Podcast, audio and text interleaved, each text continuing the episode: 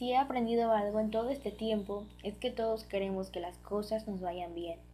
No necesitamos nada fantástico, maravilloso o extraordinario. Si las cosas van bien somos felices, porque la mayoría de las veces con que vaya bien es suficiente. David Levitan. Hola, yo soy Manzanaya Agustín Montes y es un gusto poder compartir con ustedes mi primer podcast, hablando acerca de los puntos más importantes del control interno de los pasivos a largo plazo para poder lograr una mayor comprensión sobre la importancia de llevar un control con los pasivos a largo plazo.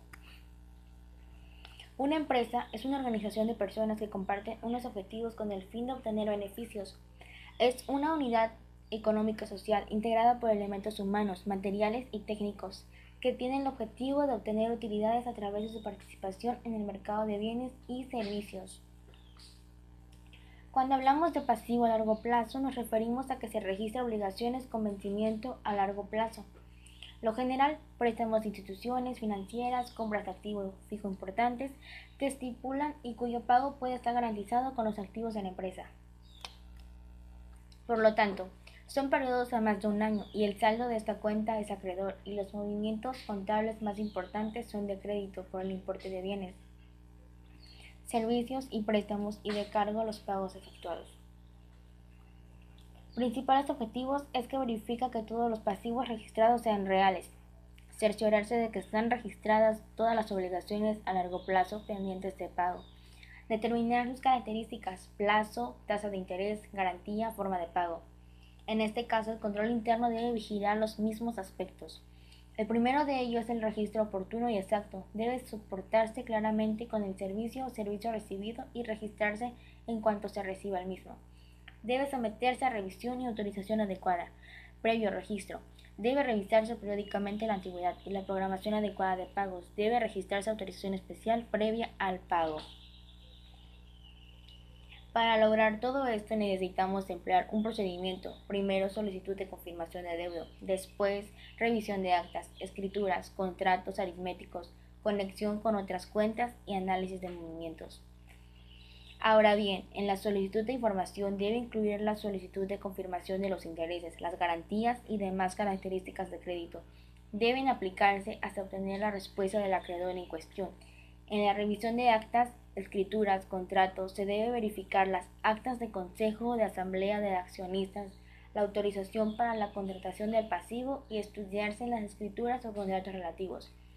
En los cálculos aritméticos, si se cuenta con tablas de amortización, debe rectificarse con respecto a su precisión aritmética.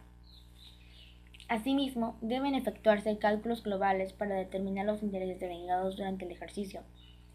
En conexión con otras cuentas, cuando se estipulen gravemente sobre los activos, debe mencionar en nota especial en los estados financieros y, obviamente, verificar las existencias del activo que garantiza el pasivo que se analiza. Por exigencia, los intereses pagados deben respaldarse con documentación debidamente requisitada para dar efectos fiscales. En consecuencia, es necesario vigilar el comportamiento de estas obligaciones fiscales que de otra manera provocan responsabilidades solidarias a cargo de la empresa.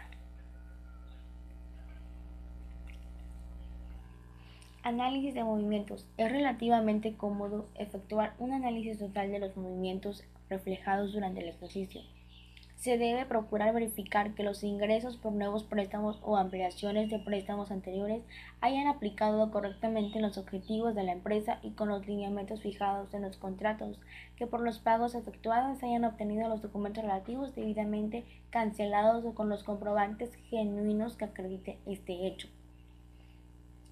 Y por último, los pasivos en contabilidad. un pasivo es una deuda o un compromiso que se ha adquirido una empresa institución o individuo. Por extensión se denomina también pasivo al conjunto de los activos de una empresa, que también se conoce como obligaciones financieras, se comprende el valor de las obligaciones contraídas por el ente económico mediante la obtención de recursos provenientes de establecimiento de crédito o de otras instituciones financieras u otros entes distintos de los anteriores. Estas cuentas son de naturaleza crédito, pero aquí se explica las operaciones en el momento de acreditar y de evitar. ¿Cuándo se acreditan? Se acreditan cuando el valor de las financiaciones o préstamos recibidos, el valor de las notas debidas recibidas al valor del ajuste por diferencia, corrección monetaria cuando se limitan, el valor cuotas efectuadas a las obligaciones registradas, el valor las notas crédito por abonos o cancelación de obligaciones, por el ajuste negativo por diferencia en cambio de los saldos en moneda extranjera.